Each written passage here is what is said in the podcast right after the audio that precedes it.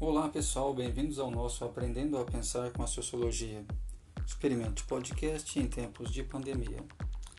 Hoje a nossa aula será sobre o filósofo e um dos fundadores da sociologia, Augusto Comte. Pois bem, no final do século XVIII, a crescente industrialização trouxe mudanças radicais à sociedade tradicional europeia. Ao mesmo tempo, a França lutava para estabelecer uma nova ordem social após a Revolução Francesa. Alguns pensadores, como Adam Smith, buscaram explicar as rápidas mudanças da sociedade em termos econômicos. Outros, como Jean-Jacques Rousseau, o fizeram em termos políticos filosóficos. Adams Ferguson descreveu os efeitos sociais da modernização, mas ninguém até então havia oferecido uma explicação para o progresso social que englobasse as teorias políticas e econômicas. Tendo como pano de fundo a incerteza social na França, o filósofo socialista Henri de Saint-Simon tentou analisar as causas das mudanças sociais e as formas de alcançar a ordem social. Ele sugeriu que existe um padrão de progresso social e que a sociedade passa por uma série de estágios. Contudo, foi seu pupilo, Augusto Conte, quem desenvolveu essa ideia, a partir de uma abordagem abrangente do estudo da sociedade, baseado em princípios científicos que de início chamou de física social e posteriormente descreveu como sociologia. Entendendo e transformando. Conte era filho do iluminismo sua maneira de pensar estava arraigada nos ideais da era da razão, com foco racional e objetivo. O surgimento do método científico durante o Iluminismo influenciou a abordagem de Comte em relação à filosofia.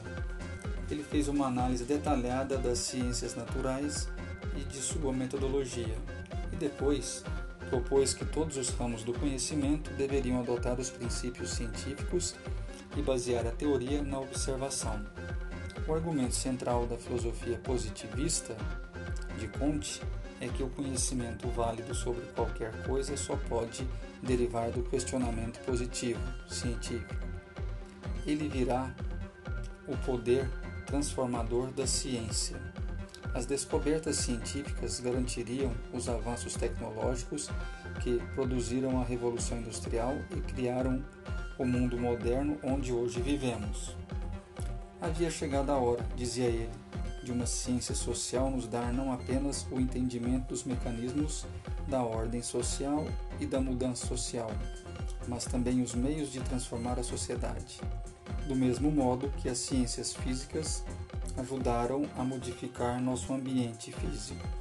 Ele considerava o estudo da sociedade humana, ou sociologia, o mais desafiador e complexo, logo era a rainha das ciências. O argumento de Comte de que o estudo científico da sociedade era a culminação do progresso em nossa busca pelo conhecimento era influenciado por uma ideia proposta por Henri de Saint-Simon e foi exposto como a lei dos três estados.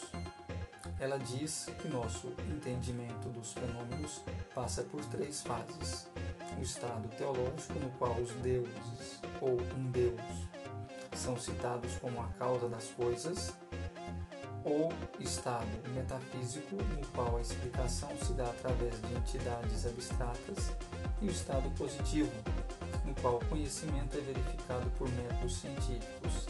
A grande teoria de Comte sobre a evolução social tornou-se também uma análise do progresso social, uma alternativa aos relatos meramente descritivos dos estágios societários, como as fases de caça e coleta, o nomadismo, a agricultura e a industrialização comércio. A sociedade na França, sugere Comte, estava arraigada no estado teológico até o iluminismo, e a ordem social estava baseada em regras essencialmente religiosas. Após a Revolução de 1789, a sociedade francesa entrou no estado metafísico, sendo ordenada de acordo com princípios e ideias seculares, especialmente os direitos à liberdade e à igualdade. Comte acreditava que, ao reconhecer as limitações da sociedade pós-revolucionária, seria possível a ela entrar no estado positivo, no qual a ordem social poderia ser determinada cientificamente. Essa foi a primeira parte da nossa aula sobre Augusto Comte.